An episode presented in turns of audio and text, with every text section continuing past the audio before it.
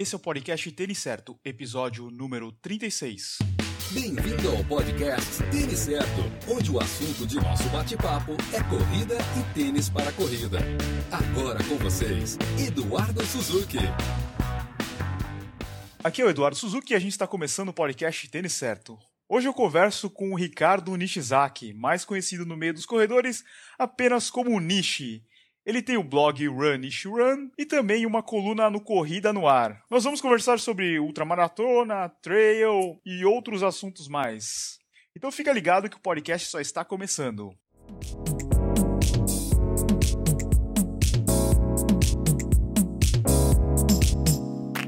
Oi, Nishi, tudo bem? E aí, tudo bom, Edu? Beleza? Maravilha. É, aliás, um bom dia, boa tarde ou boa noite aí para todo mundo que está escutando aí o, o, podcast, né? Aliás, você foi bem generoso ao citar meu blog aí, que meu blog é mais um, só um, uma forma de eu registrar meus treinos, nada mais que isso, né? Mas a, a, no Corrida no Ar, sim, a gente participa bastante, quer produzir conteúdo e falar sobre corrida mesmo de verdade, sem ser uma coisa tão voltada para mim mesmo como é o meu blog. Mas legal, legal, tamo aí. Legal, não, a gente vai falar sobre o, sobre o teu blog, que tem umas curiosidades. Bom, acho, não sei se, se tem um, um acesso muito grande assim, porque as atualizações não são tão frequentes, mas tem algumas Nenhum. curiosidades que a gente já vai comentar daqui a pouquinho. Mas antes disso aí, eu queria te agradecer a participação, eu fico feliz pra caramba de você poder ter aceito o convite, porque eu sempre tô acompanhando lá o Corrida no Hora ao vivo, também assisto teus vídeos lá que você grava e é sempre bem legal. Então, brigadão aí pela participação. Pô, eu que agradeço, que isso, imagina. Eu é que agradeço, eu que fico honrado é, o ego desse tamanho enorme, que vocês não estão vendo porque é um podcast, mas estou fazendo com a mão aqui um, tam um tamanho de um peixe de pescador enorme, feliz da vida aí, por poder participar aí, ajudar a galera aí, passar umas informações, enfim, ah, e contar a história, contar umas mentiras, né, como a gente fala. Legal. Eu acho que bastante gente te conhece pelo Corrida no Ar, né, Nish? Acredito que sim, acredito que sim. É, o Corrida no Ar é iniciativa do Sérgio, né? O site, um site YouTube, né? Eu sou amigo do Sérgio, na verdade a, a, a coisa é muito simples. Eu sou amigo do Sérgio, o Sérgio queria uma, uma, um help, né? Ele chamou uns amigos para montar o, o, site Corrida no Ar, né? Então a gente começou com o Balu, com o Nelton. É, eu entrei um pouco depois porque, na verdade, eu tinha um quadro minúsculo numa rádio, né? É, ajudava outro amigo, que é o Iberê, né? Iberê de Castro Dias, também outro corredor famoso aí, né? É, ele tinha um, um, programa na Rádio Bradesco Sports FM, eu fazia um quadrinho para ele, ajudando aí, falando besteira e tal. E aí, quando eu, vamos dizer assim, o quadro caiu fora, eu perdi o emprego, né? emprego entre aspas, porque a gente faz isso sem dinheiro nenhum envolvido, né? O Sérgio me chamou para ajudar lá no Corrida no Ar. Eu, ah, lógico, eu adoro falar sobre corrida, vambora, né? E tô aí até hoje aí, ajudando o cara aí, legal pra caramba, me divertindo muito, né? E esse feedback aí que a gente tem dos outros corredores também é muito bacana, cara, muito legal. Legal. E quanto tempo você já tá aí nessa vida de, de corrida? Cara, eu comecei a correr, eu lembro direitinho, foi em 2004. Eu gosto muito de, de esportes em geral, sempre gostei de esportes. Uh, já corria aquela coisa de final de semana, mas sem muita, muito, muito compromisso, sem treino, sem nada. Eu lembro que em 2004 eu não ia viajar no, pro, no, no Réveillon, né? E aí, bom, vamos participar da São Silvestre? Naquela época você conseguia decidir isso um mês antes, né? Hoje as inscrições acabam muito mais rápido, né?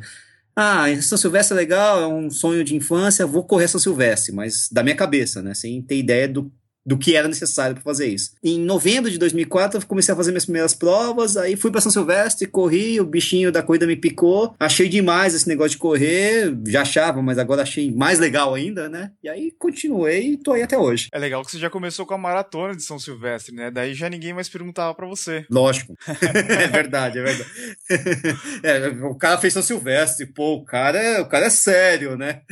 ninguém quer saber depois o que você já se ferrou na frente. O importante é você ter feito da São Silvestre, a maratona da São Silvestre, né? É isso aí. e eu lembro que eu cheguei com o dedo todo estourado, tênis pequeno, um monte de coisa aí, nossa senhora, um monte de erro de iniciante. A gente falou aí que o pessoal te conhece aí por niche, mas tem gente que aumenta, né? Já chama de ultra niche, né? Ah, isso é a ideia do Sérgio, né? Ele queria, quando ele me chamou para participar lá do Corrida no Ar, ele me chamou para escrever uma coluna, né? Também Ah, que nome que a gente vai dar para essa coluna? Que nome? Ah, vamos botar. Ele inventou o Ultra Niche e ficou, né? Ah, tá bom, mas é. Pra mim, né? É só um nome, né? É, porque o Niche, pô, o Niche corre ultramaratona, mas corre 5km também, corre qualquer coisa aí, né? Tô, sou pangaré em tudo. uhum. A gente pensando aí desde a época que você correu lá São Silvestre, lá pela primeira vez, até chegar aí o Ultra Niche, eu imagino que deve ter passado várias provas, várias, vários treinos, vários longões, né? Mas como é que foi essa transição da corrida para ultramaratona? Cara, é assim, eu, eu, eu, como todo iniciante, não tinha noção nenhuma do que. Do, do, de como fazer, de como fazer, um, de como fazer uma progressão né, na corrida. Eu comecei a correr, acho que depois de três ou quatro meses de treino, já estava correndo uma meia maratona, né? É, me lesionei ferradamente depois disso, né? E aí eu tive que voltar para o zero e recomeçar aos poucos. Mas eu fui percebendo que, um, não tenho, e não tinha e não tenho até hoje velocidade, né? não conseguia desenvolver muita velocidade. Meu tempo de 10 km, de 5 km é um tempo ruim, né? Mas eu aguentava correr. Aliás, sempre foi assim, né? Sempre desde criança. Eu era o cara que ia jogar bola e ficava correndo o tempo inteiro ali, tem um pouco mais de resistência, né? E aí foi uma coisa meio natural, você vai construindo o corredor, eu sempre fui também um pouco é, eu sempre que não quis, depois dessa primeira experiência, eu não quis é, ultrapassar a fase, então eu demorei sete meses maratonas até fazer a primeira maratona, né? Mas depois que eu fiz a primeira maratona, adorei, encaixou direitinho, aí eu comecei já a pensar na ultra, né? E daí da outra você vai, você vai indo até onde, até o limite, né? Até o seu próprio limite. Lógico que eu já, eu já tenho convicção de qual é o meu limite. Eu não faço ultras muito longas, né? E aí eu, não dá mais para subir, mas eu já tenho um pouco essa, essa ideia de e foi uma progressão, como eu falei, lenta, constante, mas assim, planejada de uma certa forma, né? Eu queria subindo aos poucos até, até onde dava. Descobrir foi legal, né? Tem muita gente assim que ainda não entende assim qual que é essa questão de ultra, né? Correu acima de 42, 195 já é ultra? Ou tem uma, tem uma distância que é considerada uma ultramaratona? Cara, então, esse é um negócio que até. Eu não sei se existe uma resposta certa ou não. Eu até escrevi uma coluna sobre isso lá no próprio Corrida no Ar. Assim, em tese, ultramaratona em qualquer distância acima de 42, 195 mesmo, né? O que acontece é que existem algumas é, distâncias oficiais pela IAAF, enfim, as distâncias de 50 quilômetros, 100 quilômetros. O pessoal usa também outras distâncias redondas, né, de 50 milhas, de 100 milhas, né? Mas, por exemplo, a maior ultra do mundo, né, dizer, em termos de participantes, que é a Conrad, você tem 89 e 87 quilômetros, não é redondo, né? Uhum. Agora, agora, mas enfim, é, eu considero, para mim, correu acima de 42, 195, ser ultramaratonista. E tem as provas de horas, né? 6 horas, 12 horas, 24 horas, 48 horas. Também participou de uma dessas aí, fez mais que uma maratona, é uma ultramaratonista, mas é só um rótulo, né? Nada mais do que isso. Oh, mas, Nisha, é perigoso você falar que passou de 42, 195 já é ultra, porque vai ter corredor chorão aí que correu 43 na maratona porque marcou no Garmin, vai, vai se achar considerado um ultra, né? Cara, vale, vale, vale a prova também, né? Não adianta o cara chegar, ah, mas eu corri 10 metros até o banheiro, né? Porque eu tava precisando chegar rápido. Pô, vale a prova, né? Se o cara aqueceu um quilômetro antes, aí não interessa, né? Agora, nas provas de, de, de, tempo, por exemplo, talvez você tenha uma história dessa. Daí o cara, sei lá, uma prova de 6 é. horas, a pessoa faz 45 quilômetros, por exemplo, é ultra. Ah, é. Por que, por que tirar esse gostinho também, né? Da, da galera. Por que não? Ultra é acima de 50, Ultra é acima de 80. Ah, não, é, como eu falei, é um rótulo. O que vale é a realização pessoal, né? Não, então vamos fazer assim, ó. Mais de 42, 195 na maratona é um maratonista que corre em zigue-zague. Pois é, exatamente. O cara não segue a, a blue line lá das, das, das, das maratonas grandes, as majors têm, né? Ele corre em zigue-zague, vai buscar água, vai uhum. tirar foto, sei lá, enfim, não sei. Desvia é. Mas assim, é normal, normal. E prova de montanha, você curte? Então, já corri bastante, até porque aí tem uma ligação muito próxima, né? Até quando eu comecei a correr ultras maratonas, é, tirando a Conrad mesmo, né? Era difícil achar uma prova, uma ultramaratona que, que fosse no asfalto, né? Você acabava tendo que ir pra montanha porque eram as únicas opções que você tinha uh, de provas acima do, dos 42, é, 195, né? Então foi meio natural. Tanto que a minha primeira ultra foi uma prova mista, né? Montanha e asfalto, mas é, é considerada montanha, que é o desafio de Urubici, são 50 quilômetros, né? E que tem muita, muito asfalto, né? Até porque a subida até o Morro da Igreja tem asfalto, é de asfalto, mas tem muita trilha também. E na verdade não tem 50, tem 50 e poucos, né? Descobri da pior forma, né? Me cansando, né? Mas é, corro sim, ultras de, de montanha. Eu, eu digo assim, eu costumo falar que montanha, trilha para mim, é paixão, mas também é uma desgraça, porque eu sou muito ruim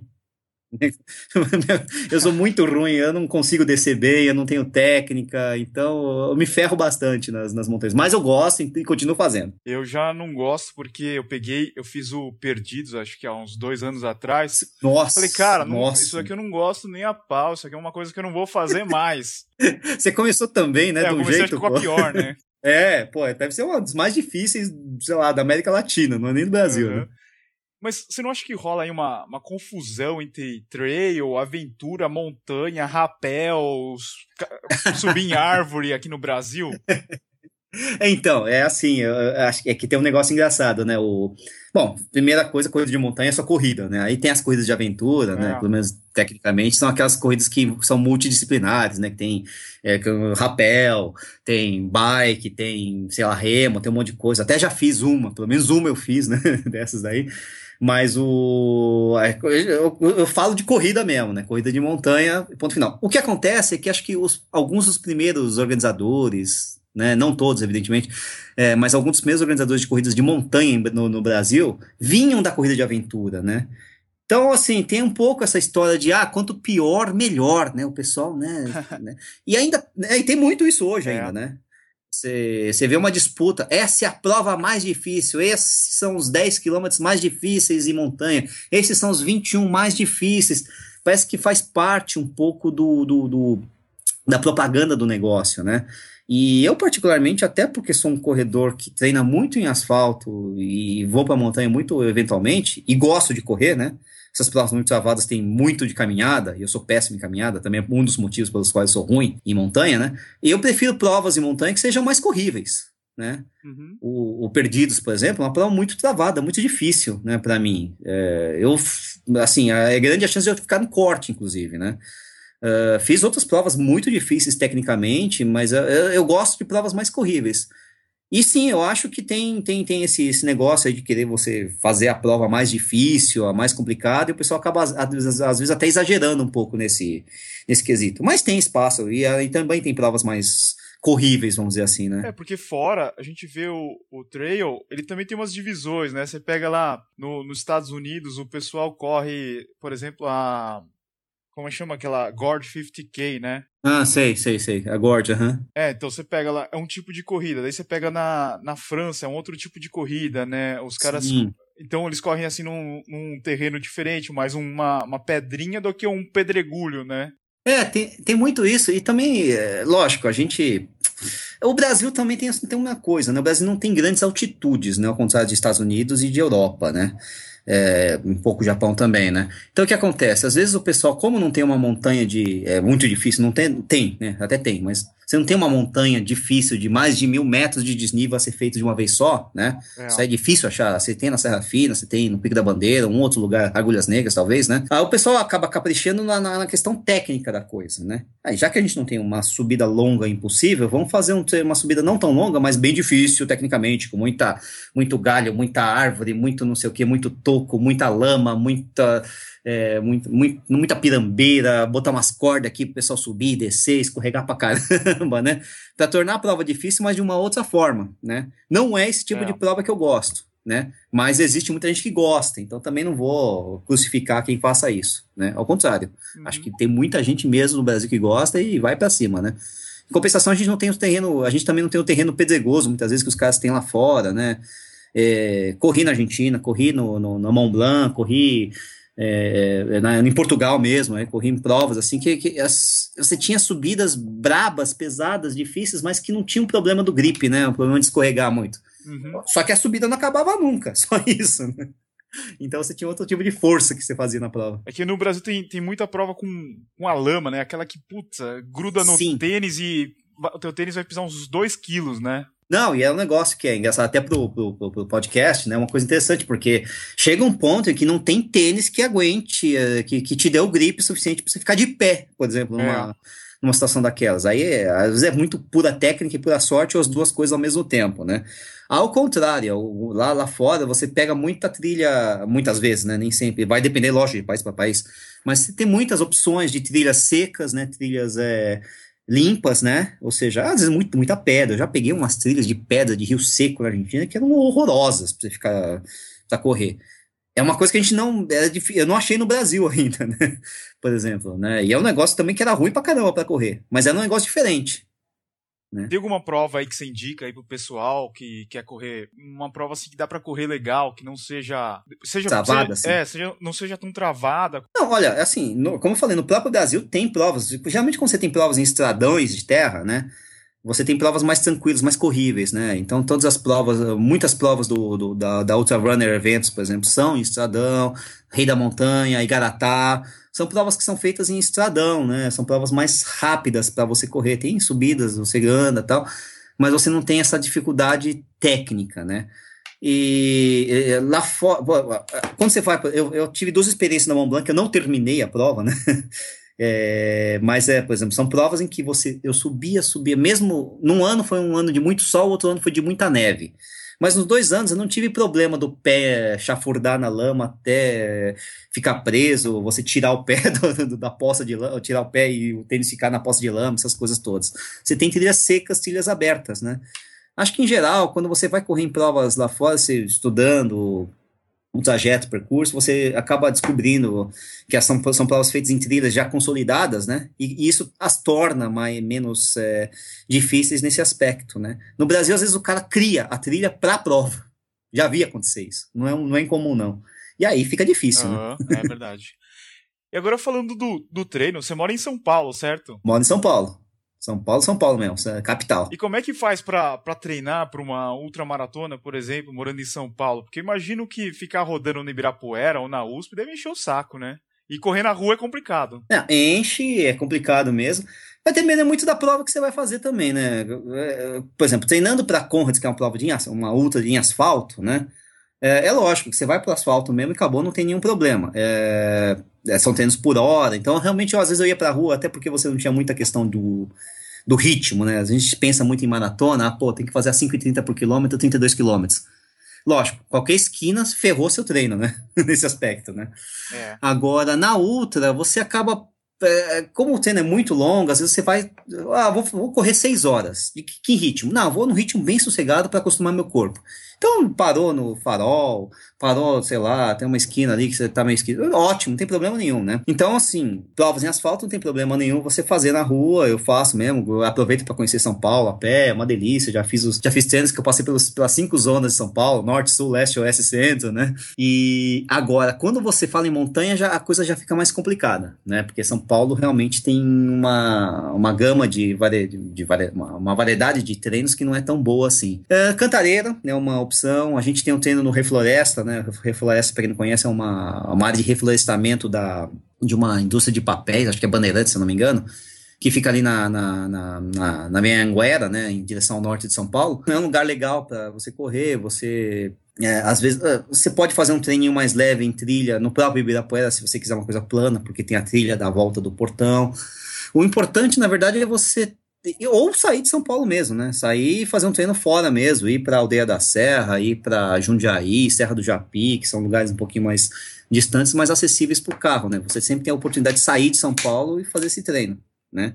Mas realmente não é tão fácil fazer um treino de montanha duro mesmo é, dentro de São Paulo. Isso fica difícil, né? Vai para parque, vai para parque na estadual, Juqueri. A gente já fica mapeando. Quem, quem, quem, é do ramo, né? Quem gosta de fazer treino, fica, ma fica mapeando, fica pegando dica com um, com o outro. Tem a Rota do Sal em Paranapiacaba, que é um lugar legal. Tem não sei o que, tem Atibaia, tem Mariporã. Você vai você, vai, você acaba conseguindo dar um pouco de trabalho, mas você consegue fazer esse treino. No seu blog, que é o nichorun.blogspot.com, que, você, que você até dá risada, né?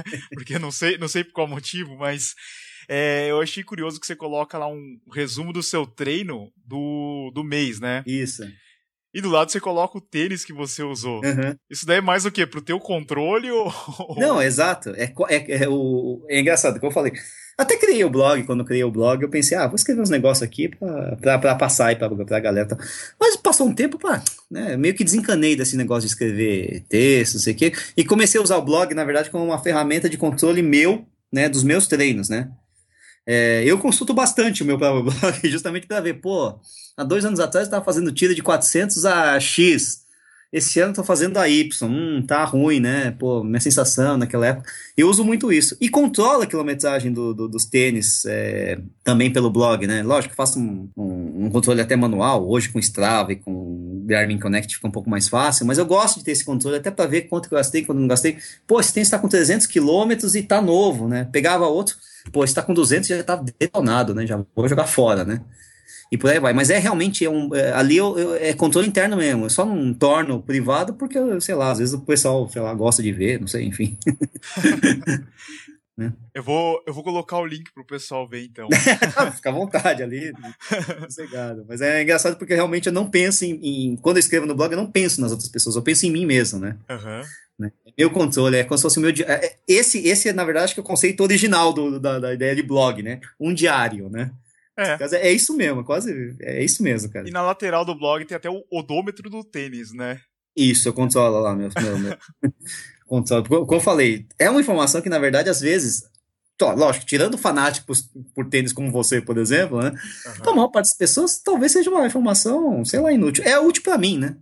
É, é essa questão, né? Eu gosto de ver esse tipo de. de ter esse feedback, né? De sentir o tênis e ver, pô, gastou 500, gastou 300, gastou 400. Tem tênis ali que já passou de 500 quilômetros e tá ótimo. Tem tênis que chegou a 300 e tá um lixo, né? É, mas é, é bom para isso também ter um pouco de, de noção do que tá acontecendo, né? E ali na lista dos tênis tem alguns que, que foram até aposentados por invalidez, né? Eu vi que ah. você correu três vezes já era, né? Tem tênis que não, não serviu. Tem tênis que eu peguei, comprei, usei, achei ruim é, paciência, né? A gente. É porque você compra o tênis, você não sabe, né? Principalmente no Brasil, né? Lá fora, às vezes você consegue fazer um testezinho um pouquinho melhor com o tênis é, antes de comprar, talvez, né? Mas no Brasil é difícil. É. Você pega o tênis, você coloca no pé e você já tem que comprar ou não comprar, né? É. Complicou, né?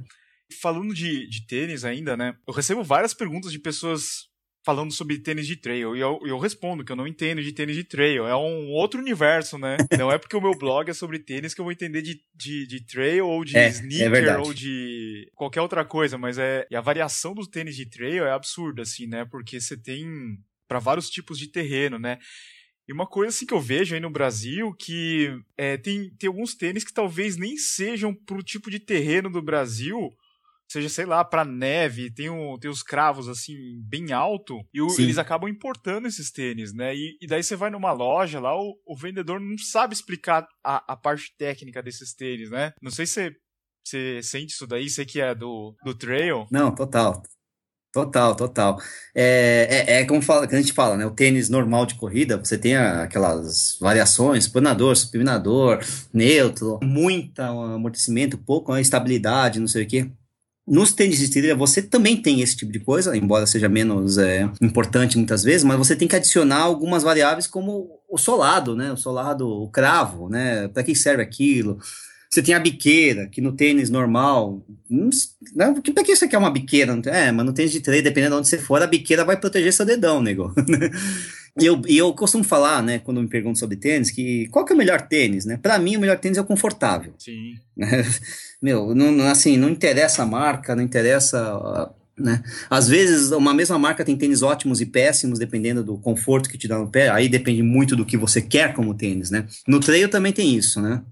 Só que o confortável também, às vezes, é, é, no caso, até por conta do terreno envolvido, você precisa ter um confortável que te dê segurança ou te, te dê velocidade, enfim, vai depender muito da prova, né? Como você falou, tem tênis de trail que são tênis de trail super rápidos, né? São cravos baixíssimos, para você correr em estrada de terra, às vezes eles nem têm a, aquela rock plate, né, a, aquela placa que, intermediária que entre o solado, entre o solado mesmo, a borracha e o, onde você pisa, né, enfim, é, justamente para te, te dar leveza, embora você vai, vá sentir todas as pedras no meio do seu caminho, né, Agora, também tem tênis mega hiper estruturados, como você falou, até com cravos enormes, assim, que são para neve, né? Alguns desses tênis até são, tem cravos de metal. Não serve para correr aqui, né? É, como eu falei, quando, você, quando a lama tá muito pesada, não tem tênis que vai te segurar. Quando a lama tá muito ruim, não tem jeito, né? Agora, lógico que existem situações assim, que você pega uma lama mais fina, mais uma lama mais superficial, em que se você tiver com tênis com gravo mais baixo, você vai escorregar, não tem jeito. E, uma, e um tênis com cravo mais alto não vai te dar esse, esse escorregamento, vai te dar um grip, especialmente em barranquinho, aquelas coisas que a gente adora ter aqui no Brasil, aqueles barranquinhos curtos, mas você tem que subir com três giradas de perna e aí você roda, roda, roda, tem que ter alguém empurrando sua bunda para você subir o raio do barranquinho, né? Muitas vezes acontece isso. Mas assim, sim, o, o, eu acho que falta mesmo informação. Como falta, na verdade, até para os tênis de corrida comuns, muitas vezes, né? São poucas lojas especializadas, né? Hoje tem mais, mas quando eu comecei a comprar tênis era nulo praticamente. Tinha o Teru, na verdade, aqui em São Paulo. Conhecia, tinha para correr já, para correr já existia também, é verdade. Mas era em Curitiba, é em Curitiba, né? Então, é. era, era, a gente tinha pouquíssima, pouquíssima informação. Hoje não, hoje, né? Você, pelo menos você consegue pesquisar na internet, já vai na loja com a informação. Acho que é uma dica que eu dou para todo mundo também é pesquisar um pouco antes de ir comprar o tênis, né? Já ir um pouco com o modelo que você quer, o tipo da prova que você quer correr, né? Para também não, não, comprar um tênis completamente equivocado, né? Que vai te deixar mais lento, que vai te dar no, no pé, ou que simplesmente não vai te dar a estabilidade necessária, né? Acontece isso aí. Só uma curiosidade, hoje eu estava na rua, eu vi um cara usando um tênis da La Esportiva, não sei se você conhece. La Esportiva, pô, marca fabulosa, né? Nunca usei um tênis da La Esportiva, mas é uma marca realmente bem conceituada, né, no treino. Né? Mas eu vi o, o, o, tênis do cara, assim, o solado, parecia uma chuteira. é, esse é o problema. Uhum. La Esportiva, marca, acho que italiana, se não me engano, né? Os caras estão acostumados a correr na neve, né, pô? Uhum. já viu, já viu, complicado, né, pô? É, mas eles... É. Não sei nem se eles têm representante no Brasil, isso aí talvez você saiba ou não, mas eu não. Eu acho que não, acho que não. O pessoal importa, né? É, é uma coisa interessante. Essa última. É, eu corri duas vezes a Mont Blanc, em 2012 e 2015. Em 2012, a predominância de tênis era os tênis da Salomon, né? Uhum. Com os cravos altos tal, tinha aquela coisa do, do, né, do Kylian Jornet, essas coisas, pá, pá, pá, né? Esse ano fui correr a, a, a do Mont Blanc, Putz, é, é, impressionante como mudou o perfil, o pessoal tava correndo de roca. É, é. Muita gente, muita gente, muita gente.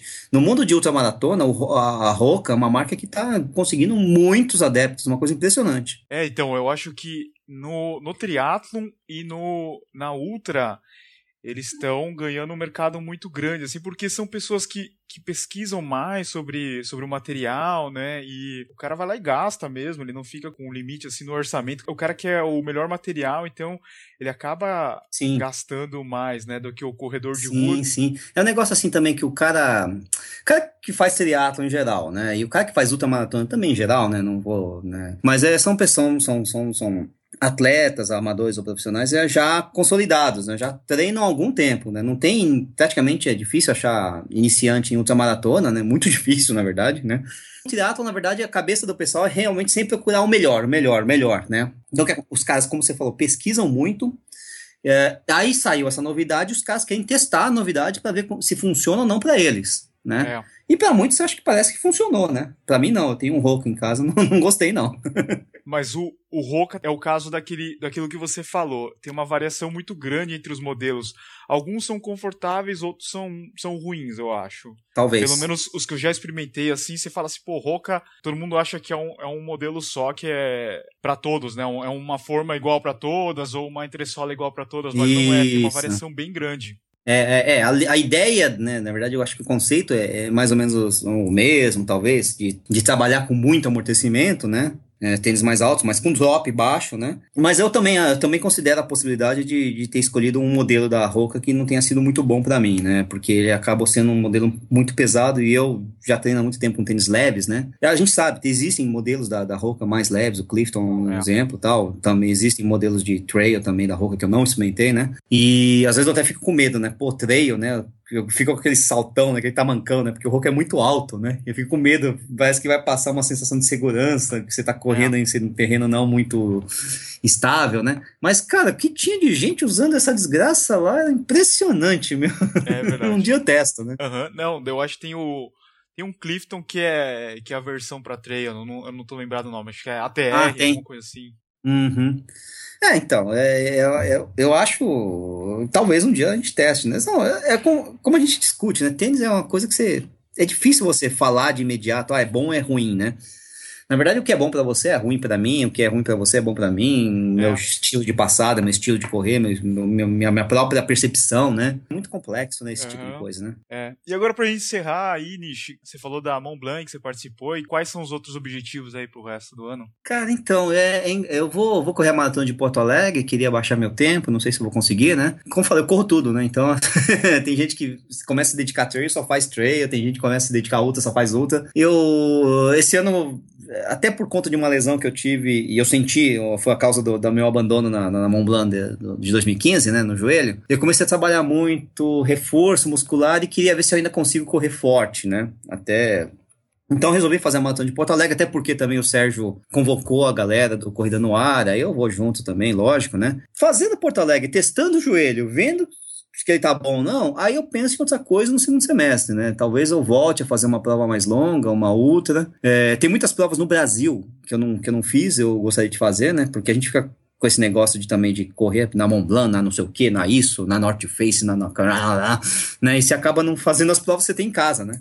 Como o dólar não está muito favorável, você acaba unindo o útil ao agradável também, é. né? Então vamos ver, né? Legal. Nish, você tem redes sociais aí pro pessoal que quer te seguir, Instagram, para ver as fotos? Bom, é Ricardo Nishizaki, é o N-I-S-H-I-Z-A-K-I no Facebook, né? Também no, no Instagram, Ricardo Nishizaki, agora todo junto, né? Tô no Corrida no Ar sempre lá, apresentando Corrida no Ar ao vivo com o Sérgio, de vez em quando faço um videozinho ou outro lá, né? Tem o blog que você vai fazer questão de divulgar, né? No nishiram.blogspot.com, né? E, enfim, né? Twitter, essas coisas também tenho, mas R Nishizaki, é tudo R Nishizaki, na verdade, né? Então tá tudo mais ou menos agregado nessa, nesse nome, né? E adiciona lá, também adiciono, gosto de ficar sabendo conversar com todo mundo aí, acho bacana pra caramba. E vamos nessa. Então é isso aí, eu queria te agradecer a participação aí e desejar sucesso aí nos próximos objetivos e convidar numa outra oportunidade pra gente falar de Ultra de novo. Pô, eu que agradeço, eu também desejo sucesso aí pro podcast, pra você também aí, né? E vamos, vamos, vamos continuar correndo, cara. Correr é a parte legal da coisa, né? Legal, valeu. Abração, até mais. Esse foi o episódio 36 com o Ricardo Nishizaki, o Nishi do Corrida no Ar. Espero que você tenha gostado. Mais uma vez eu gostaria de agradecer o Nishi pela participação. E se essa é a primeira vez que você está escutando o podcast, tem mais um monte de entrevistas para você escutar. Você pode acessar o têniscerto.com/podcast e você vai encontrar a lista completa de episódios. Ou você pode assinar o feed lá no iTunes. É só buscar pelo Tênis Certo e assinar. E se você tiver um smartphone Android, você também pode escutar pelo Stitcher. Se você já estiver escutando numa dessas plataformas, não deixe de visitar o blog, que é o têniscerto.com. Lá eu posto avaliações de tênis, vídeos de unboxing e notícias do mercado running. De novo, é têniscerto.com. Não deixe de seguir o Tênis Certo nas redes sociais: Facebook, Twitter, Instagram, YouTube e Snapchat. Muito obrigado por ter escutado até aqui. Terça-feira que vem tem mais. Valeu, abraço a todos.